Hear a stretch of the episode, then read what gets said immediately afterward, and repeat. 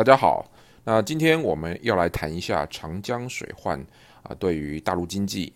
台湾电子产业供应链，还有全球资产价格的影响哦。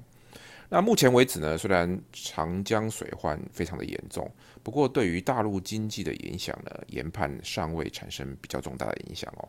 那当然，呃，水患比较严重的几个省，包括江苏、浙江、四川、湖北。湖南、安徽、江西、重庆等等哦，那这个他们的这个 GDP 排名呢，是都是在呃中国大陆各省的 GDP 排名的前面几位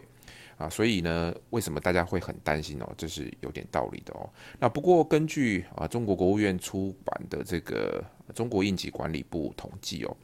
截至到七月二十二日为止哦，长江流域的洪患哦造成的直接经济损失哦约一千。一百六十亿左右，那这个大概是今年中国大陆 GDP 的零点一个一一个 percent。这个虽然数呃绝对数字非常的大哦，不过还没有达到过往哦二零一零年哦洪灾的这个三千七百四十五亿哦，也就是当年的 GDP 的接近一个 percent 哦。那只是呢，因为它受灾的人口比较多，约四千五百五十二万哦，房屋损害啊三点五万件哦。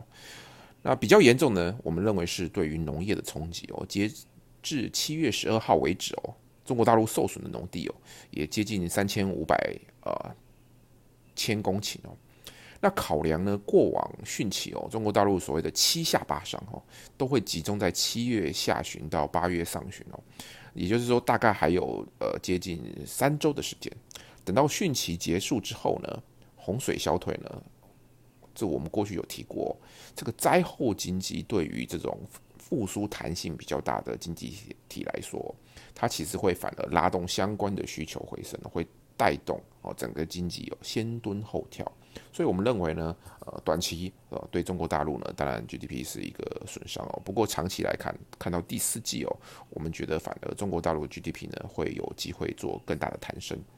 那中国大陆的这个决策层呢，在今年的政府工作报告当中呢，已经决议新增五点七五兆人民币来啊保所谓的六保目标哦。那然而受到这个汛期提前哦，然后叠加丰沛的雨量之下，中国长江流域的好雨成灾哦。那所以呢，到了七月十五号为止，啊，中国大陆中央已经拨款十七点五五亿来辅助各地方政府救灾，还有安置灾民哦。那为了达到这个保六保的目标之下呢？我们预期今年下半年，中国大陆的财政政策呢，能可能保持相对的宽松。那只是考量到近期中国大陆各级政府发债量大增哦，尤其是因为 COVID-19 还有这个水灾的影响哦，那整个中国大陆的债券值利率其实已经被拉高了哦。那所以我们预期呢，中国大陆人行呢，将有机会在今年下半年再度的祭出所谓的降准、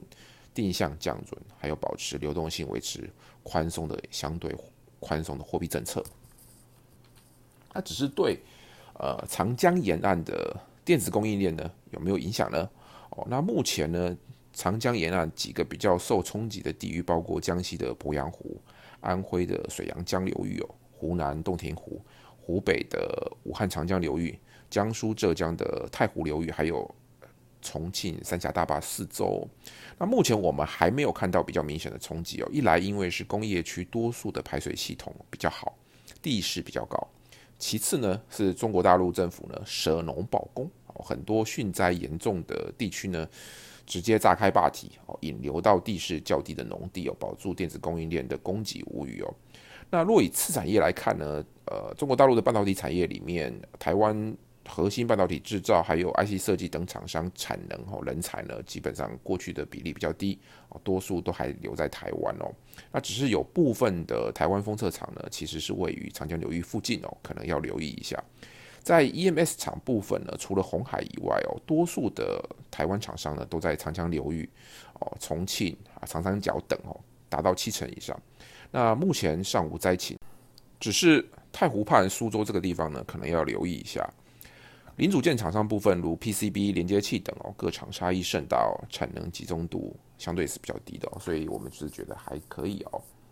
那只是呢，哦，水灾呢，我们刚刚讲哦，事实上它已经呃淹没了这个整个长江流域附近的农田哦许多。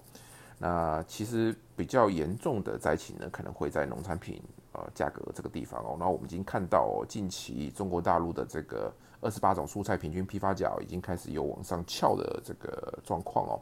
那再加上呢，近期 COVID-19 导致几个农业大国，包括美国、包括巴西哦，你可以看到它的确诊人数其实持续不断的在往上走。那这个也会影响到包括农业的生产、农业的运输、农业的报关等等哦。所以我们觉得呢，今年下半年农业产品呢的价格呢是有可能会持续被推升的。那以上是我们对大陆水灾的一些看法，提供给各位做一个参考。